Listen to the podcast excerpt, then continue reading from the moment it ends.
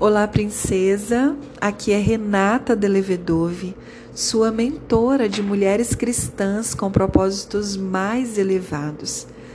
Nós estamos no De Frente para a Luz, um devocional bíblico que nos proporciona a honra de termos a presença da luz divina em nossos corações todos os dias. Nós estamos fazendo a leitura do Evangelho de Jesus, segundo escreveu Mateus, o discípulo. Estamos lendo o capítulo 13 e hoje faremos a leitura de outras diversas parábolas que Jesus contou. Vamos ler então a partir do versículo 24. Tome uma respiração profunda aí, aonde você está, e convide Espírito Santo de Deus eu peço que o meu espírito seja conectado ao seu espírito agora e que você fale comigo e ministre no meu coração as verdades de Jesus para a minha vida hoje. Em nome de Jesus eu oro. Amém. Esta foi outra parábola que Jesus contou. O reino dos céus é como um agricultor que semeou boas sementes em seu campo. Enquanto os servos dormiam, seu inimigo veio, semeou joio no meio do trigo e foi embora. Quando a plantação começou a crescer, o joio também cresceu. Os servos do agricultor vieram e disseram: O campo em que o Senhor semeou as boas sementes está cheio de joio. De onde ele veio? Um inimigo fez isso, respondeu o agricultor. Devemos arrancar o joio? perguntaram os servos. Não, respondeu ele.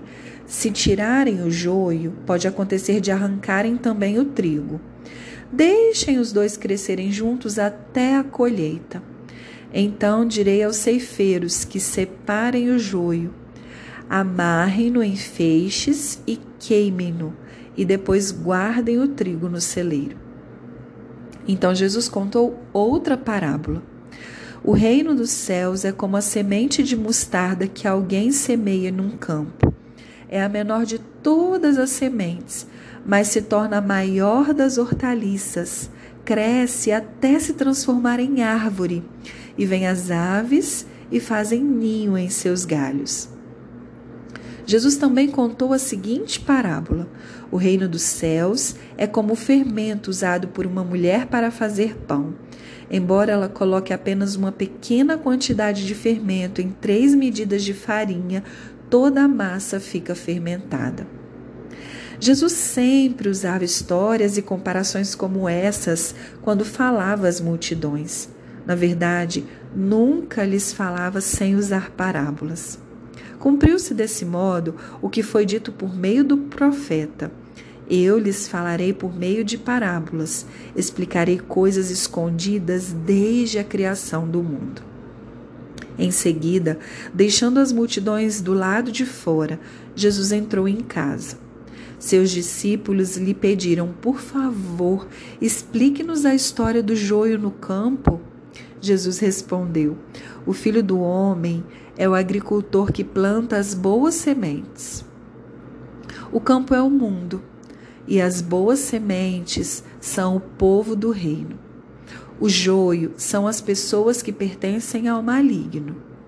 E o maligno que plantou o joio no meio do trigo é o diabo.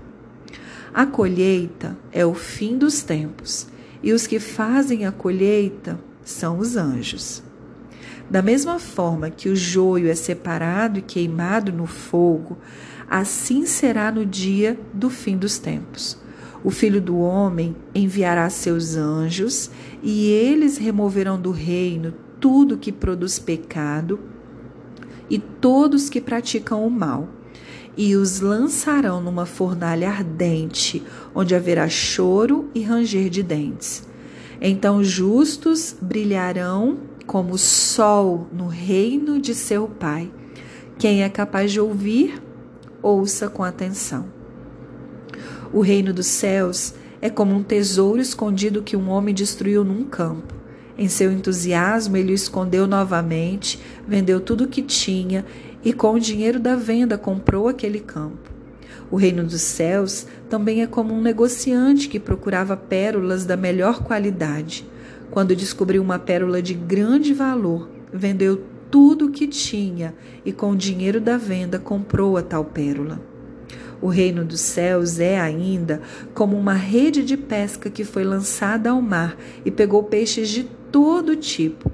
Quando a rede estava cheia, os pecadores, os pescadores, a arrastaram até a praia. Sentaram-se e juntaram os peixes bons em cestos, jogando fora os ruins. Assim será no fim dos tempos.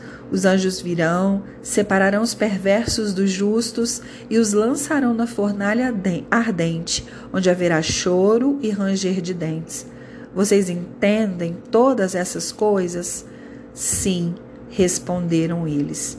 Então ele acrescentou: Todo mestre da lei que se torna discípulo no reino dos céus é como o dono de uma casa que tira do seu tesouro verdades preciosas, tanto novas como velhas. Quando Jesus terminou de contar essas parábolas, deixou aquela região e voltou para Nazaré, cidade onde tinha morado. Enquanto ensinava na sinagoga, todos se admiravam e perguntavam: de onde lhe vem a sabedoria e o poder para realizar milagres? Não é esse o filho do carpinteiro? Conhecemos Maria, sua mãe, e também seus irmãos Tiago, José, Simão e Judas. Todas as suas irmãs moram aqui entre nós. Onde ele aprendeu todas essas coisas? E sentiam-se muito ofendidos.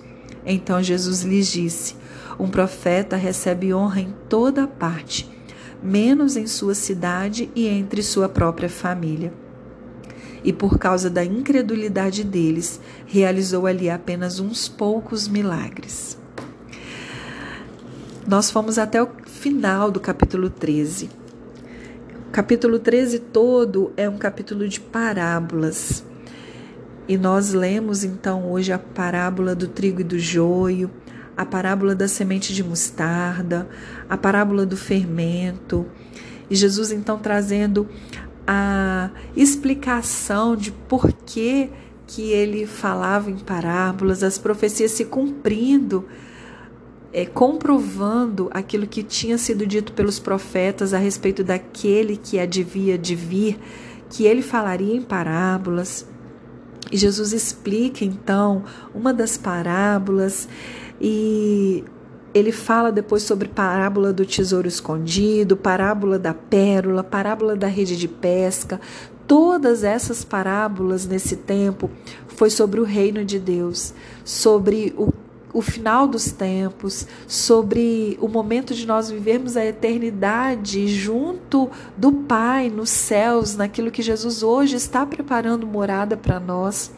E o versículo que eu quero trazer em destaque aqui é o versículo 36. Depois de Jesus estar ali falando a multidões, né, a várias pessoas, a Bíblia traz o registro do versículo 36, dizendo assim: Em seguida, então, depois de contar várias parábolas, em seguida, deixando as multidões do lado de fora, Jesus entrou em casa essa primeira parte que eu quero reforçar. Então, em seguida, deixando as multidões do lado de fora, Jesus entrou em casa. E aí a gente leu aqui no texto que os discípulos ali dentro da casa pediram a ele a explicação de uma das parábolas e ele explicou para eles e contou algumas outras. E o que eu quero destacar aqui? Existem coisas que serão ditas a toda a multidão, a todas as pessoas. Mas existem coisas que a multidão vai ficar do lado de fora e Jesus vai entrar dentro de casa, da sua casa, da minha casa, porque existem tesouros que só serão revelados dentro de casa.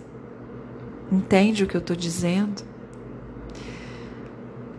Existem tesouros escondidos do Pai que só serão revelados dentro de casa.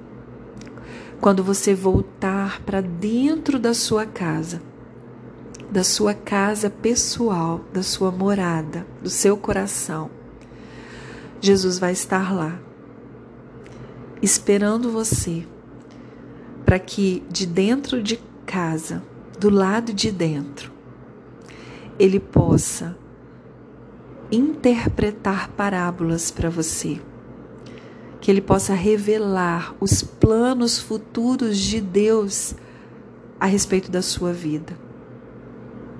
Mas isso acontecerá dentro de casa. Reflete sobre isso nesse dia. Peça para o Espírito Santo de Deus revelar a você o que mais ele deseja falar com você nesse momento acerca disso. Um beijo no coração. Até o próximo áudio.